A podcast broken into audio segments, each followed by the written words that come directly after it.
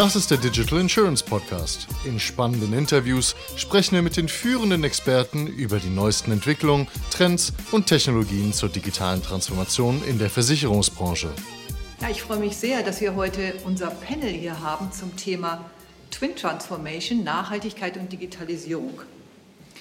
Nach einer aktuellen Studie von IBM gehören Unternehmen, die ihre Digitalstrategie und ihre Nachhaltigkeitstransformation kombinieren, zu den erfolgreichen Vorreitern der Zukunft. Das sind die sogenannten Trailblazer, die machen aber derzeit nur 13 Prozent der Unternehmen aus. Und bei der Twin Transformation geht es ja darum, die Digitalisierung mit nachhaltigen Geschäftsmodellen zusammen zu betrachten oder zusammenzudenken. Und man kann ja bei der Operationalisierung von der Nachhaltigkeit sehr viel lernen von der Digitalisierung, zum Beispiel in Bezug auf die benötigte Technologie, Datenmodelle, Governance und auch Change Management. Und ich würde jetzt gerne eine kurze Vorstellungsrunde machen von unserem Panel und würde starten mit Dr. Eberhard Witthoff. Und er wird sich jetzt kurz selber noch vorstellen und vielleicht ein paar Worte sagen, ja, wo du so stehst, was du so machst, wo du so herkommst.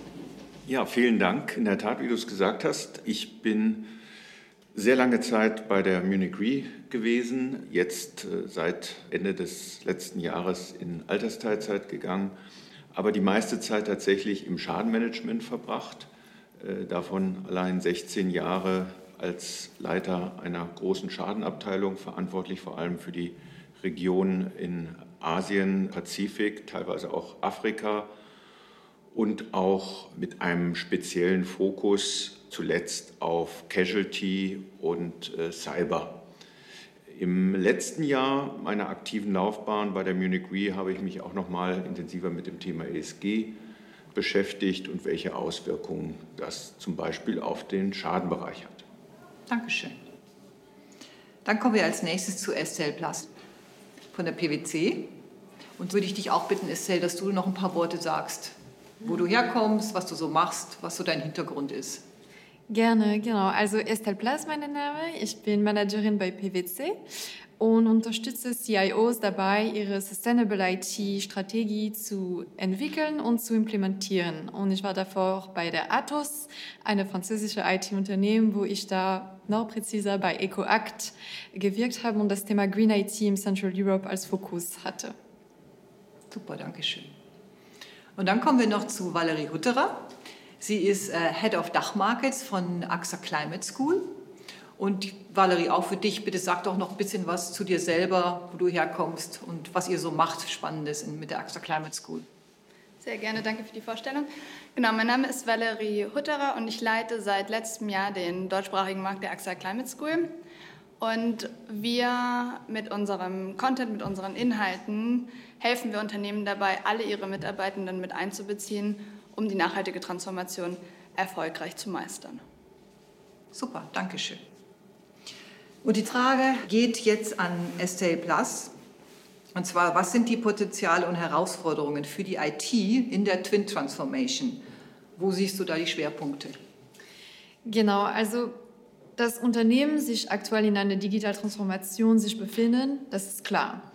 Was aber noch spannender ist, ist, dass jetzt eine ESG-Transformation auf alle zukommt. Und wir empfehlen Unternehmen dabei, eine sogenannte Sustainable IT-Strategie zu nutzen. Das bedeutet, einerseits fokussiert sich man, um zu gucken, okay, was kann ich innerhalb der IT verbessern?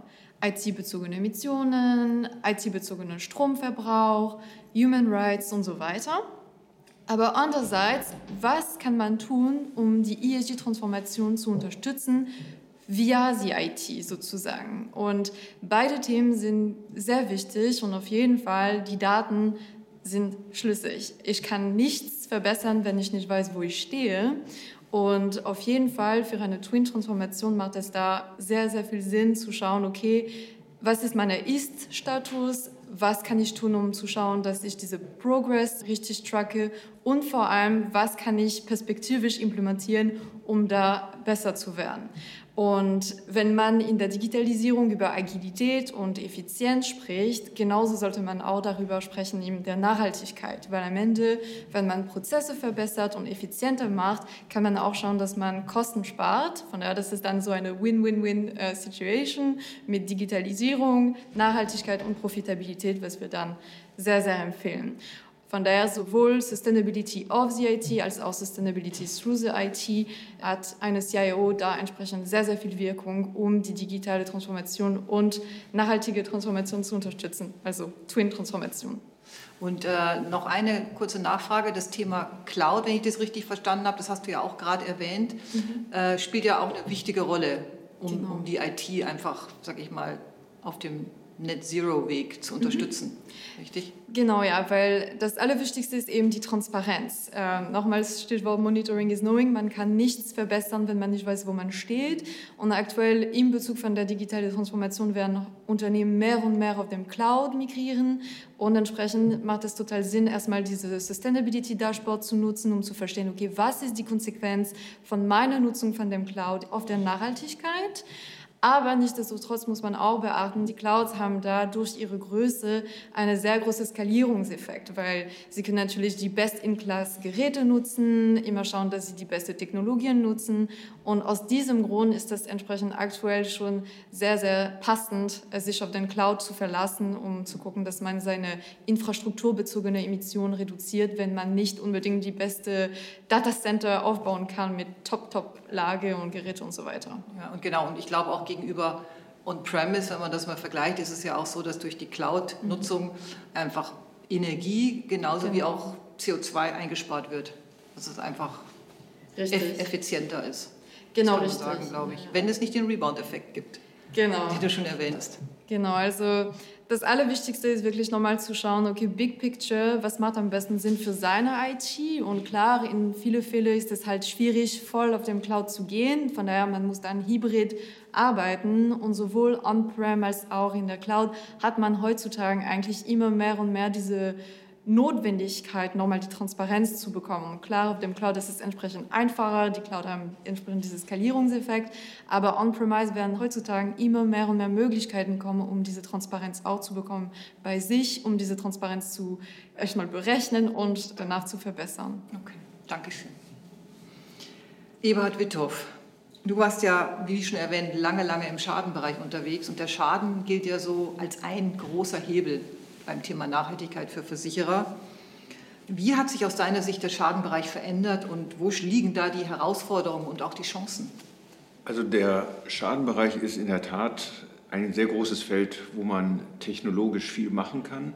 Und wenn wir jetzt das Thema Twin Transformation betrachten, ist natürlich auch das große Thema ESG eine neue Herausforderung, setzt aber auch einen Perspektivwechsel voraus, weil bisher ist es so, der Schaden ist sehr stark natürlich ökonomisch äh, getrimmt. Worum geht es? Also in einer Schadensituation kann man das Risiko nicht mehr verändern. Man muss eigentlich versuchen, jetzt Maßnahmen zu ergreifen, um den Schaden möglichst kostengünstig, auch zur Zufriedenheit der Kunden abzuwickeln und am Ende von der äh, Gesamtdarstellung die Anforderungen an das Schadenmanagement einfach zu erfüllen. Es bedeutet natürlich, wenn man diesen Perspektivwechsel äh, jetzt vornehmen will, einerseits natürlich die neuen Möglichkeiten, die man hat, zum Beispiel durch Kreislaufwirtschaft oder bei Sanierungsunternehmen, dass man Repair vor sozusagen Wiederherstellung oder Wiederbeschaffung äh, nimmt, dass man das in den Vordergrund stellt, auch äh, Abfallmanagement stärker berücksichtigt, den gesamten Schadenprozess einmal dahingehend untersucht, wie kann ich hier ESG-Kriterien anwenden. Das geht dann bis dahin, dass zum Beispiel auch berücksichtigt wird, wie ist zum Beispiel bei großen Infrastrukturprojekten, wo Schäden entstehen, die Menschenrechtslage dort in der Gegend, dass man sich damit beschäftigt. Das setzt dann voraus Reportingpflichten natürlich einerseits, aber auch tatsächlich, wie kann ich diese zum Beispiel ökologischen oder Umweltanforderungen dann auch im Schadenfall stärker gerecht werden. Der zweite Punkt, auf den ich vielleicht noch jetzt hinweisen will, ist natürlich die technologische Entwicklung, wo Schaden auch sehr stark von profitiert hat. Da geht es äh, zum einen natürlich um die Frage, wie kann ich möglichst ohne Daten, Medienbrüche, Daten aus dem Schadenfall zusammenbekommen, automatisieren. Im Idealfall natürlich, wissen wir von der Dunkelverarbeitung, werden nicht immer alle Erwartungen dort erfüllt. Aber ich glaube, die Versicherer sind hier auf einem guten Weg.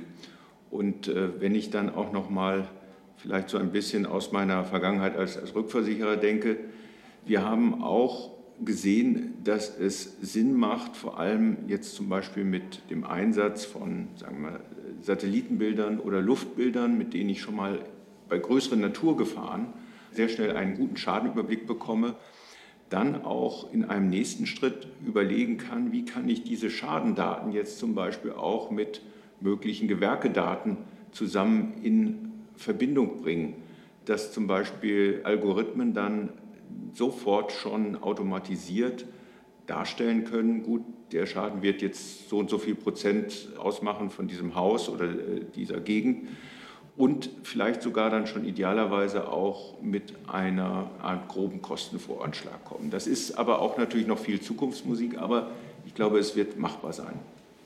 Dankeschön. Ja, ich würde sagen, zum Thema Schaden würde das erstmal reichen oder hast du noch weitere Punkte, die du jetzt anfügen willst? Du hast eigentlich alles erwähnt, was wichtig ist aus meiner Sicht. Also Repair und Reuse, Thema Kreislaufwirtschaft und auch die Naturgefahren. Ich denke, ähm, was ganz wichtig ist, auch, dass vor allem, wenn man bedenkt, die EU-Taxonomie zielt ja nicht nur darauf ab, CO2-Neutralität äh, zu forcieren, sondern sie hat sich auch auf die Agenda geschrieben, dass es auch um die Adaption des Klimawandels geht. Das heißt also, Prävention wird ein wichtiges Thema auch im Schadenbereich, auch bei den Versichern generell sein. Prävention im Hinblick auf die möglicherweise massiven Veränderungen, die durch die globale Erwärmung entstehen höhere Frequenzen, höhere Intensitäten. Und darauf muss reagiert werden. Und hier kann auch die Digitalisierung einen ganz wichtigen Beitrag leisten. Und ich bin sicher, dass sie ihn auch leisten wird. Und aus meiner Sicht ist es wirklich wichtig, auch offen zu sein gegenüber neuen Technologien. Also die Blockchain-Technologie oder Distributed Ledger-Technologie ist meines Erachtens immer äh, noch eine der, der Möglichkeiten, um vielleicht diese unglaublichen Mengen von Daten künftig stärker zu bewältigen zu können, auch weil man natürlich jetzt über das ESG-Reporting ein viel stärkeres Bedürfnis danach hat. Wir müssen viele Daten miteinander teilen, wir müssen Daten auch validieren und wir müssen viel mehr für Transparenz sorgen. Das sind auch Bereiche, wo sogenannte DLT-Technologien hier einen wertvollen Beitrag leisten können. Mhm. Dankeschön. Valerie, Du bist ja sehr in dem Bereich Ausbildung und Bildung im weitesten Sinne unterwegs. Und ich denke mal, es ist ein wichtiger Punkt, gerade in großen Transformationsprojekten, die Mitarbeiter wirklich mitzunehmen, ja, die zu begleiten, aber auch zu begeistern für das Thema. Und da kommst du und dein Unternehmen ins Spiel. Und vielleicht magst du ein bisschen was schildern, ja, wie aus eurer Sicht da die Chancen sind, aber auch, was gibt es für Probleme und überhaupt, wie, ja, wie, wie äußert sich das Ganze in der Zusammenarbeit mit den Unternehmen und mit den Mitarbeitern letztlich? Sehr gerne. Also die AXA Climate School ist Teil von AXA Climate und AXA Climate ist ein Tochterunternehmen der AXA Gruppe. Bei AXA Climate war unser Hauptgeschäftsbereich parametrische Versicherungen. Wir wollten dann aber in einem zweiten Schritt unsere Kunden nicht nur versichern, sondern eben denen auch aktiv bei der nachhaltigen Transformation helfen und sie unterstützen. Und einer dieser Bereiche ist eben Training, weshalb dann die AXA Climate School ins Leben gerufen wurde. Die AXA Climate School wurde deshalb ins Leben gerufen, weil wir einfach in Gesprächen mit unseren Kunden gemerkt haben, dass einerseits man Wissen braucht zur nachhaltigen Transformation, zur Nachhaltigkeit im Unternehmen und was das auch für die Einzelnen bedeutet. Und andererseits auch, weil viele Mitarbeitenden das heute einfordern, aktiv in ihrem Job zu Nachhaltigkeitsthemen zu handeln. Wir haben uns dann eben entschieden, das so aufzuziehen, dass es viele Mitarbeitende erreichen kann, also in Firmen mit 10.000 oder mehr Mitarbeitenden, weil es gab ja davor schon Workshops und viele Dinge in dem Bereich, aber eher eben für kleinere Gruppen. Und deswegen ist auch die Digitalisierung hier so wichtig, weil wir eben mit digitalen E-Learning-Tools auch einfach eine große Gruppe an Menschen abholen können. Wieso ist es wichtig, dass alle Mitarbeitenden mitziehen? Unternehmen sind die Summe ihrer Mitarbeitenden und Unternehmen brauchen heutzutage eine Nachhaltigkeitsstrategie bzw. müssen Nachhaltigkeit als einen aktiven Teil in ihre Strategie mit einbringen. Und es ist so wichtig, dass alle Mitarbeitenden in den Unternehmen die gleiche Vision haben und diese gleiche Vision der Unternehmenskultur auch folgen können. Und deswegen ist es wichtig, eben mit Content, wie beispielsweise von der AXA Climate School, die Mitarbeitenden zu schulen, abzuholen und ihnen dabei helfen, eben dieses auch sehr komplexe Thema Nachhaltigkeit auf eine einfachere Art und Weise zu verstehen und auch ganz besonders, wie sie die nachhaltige Transformation in ihrem Arbeitsalltag betrifft. Und wenn alle am gleichen Strang ziehen und alle auch das gleiche Wissen vermittelt haben, dann gibt es keine Spannungen zwischen den Abteilungen oder irgendwelche Missverständnisse und so können dann auch Unternehmen konkret mit den Mitarbeitern eben das gleiche Ziel verfolgen. Genau. Und was ich auch sehr schön fand in, an eurem Konzept ist, dass ihr das sehr, ihr seid zwar global tätig, aber ihr habt die Inhalte sehr regional und, und spezifisch, lokalspezifisch aufgezogen. Für Deutschland zum Beispiel mit einem bekannten Speaker, der hier bekannt ist in Deutschland, auch für das Thema bekannt ist. Das fand ich sehr schön und auch sehr modular ist das Ganze aufgebaut. Das heißt, man kann als Unternehmen aus verschiedenen Bausteinen rauswählen, was, wo man seine Schwerpunkte setzt. Genau, unser Angebot ist sehr personalisierbar, also für Unternehmen zu Unternehmen auch angepasst. Es ist White Label, das bedeutet, Unternehmen sehen gar nicht, dass AXA Climate dahinter steckt. Und es geht eben darum, dass jedes Unternehmen für sich die wichtigsten Themen raussuchen kann. Und es kann auch vielleicht sein, dass verschiedene Hierarchieebenen ähm, andere Schulungen brauchen oder auch eben verschiedene Jobrollen andere Schulungen brauchen. Und so kann man dann am besten Fall alle mitnehmen. Genau. Und wir richten uns eben an große globale Unternehmen und deswegen auch die verschiedenen Sprachen. Also die Climate School ist in acht Sprachen verfügbar. Und in Deutschland hatten wir eben das Glück, dass Ralf Kaspers, den kennt man aus Quarks zum Beispiel im ARD, mit uns diese wissenschaftlichen Teile gedreht hat, die jetzt allgemeiner sind und nicht auf Unternehmensseite bezogen. Genau. Ja, super. Dankeschön. Gerne. Ich möchte gerne eine kurze Abschlussrunde machen und würde gerne euch fragen, was für euch bei der Twin Transformation so der wichtigste Erfolgsfaktor ist aus eurer Sicht und bitte einen nur nennen. Und vielleicht fangen wir diesmal mit der Valerie an.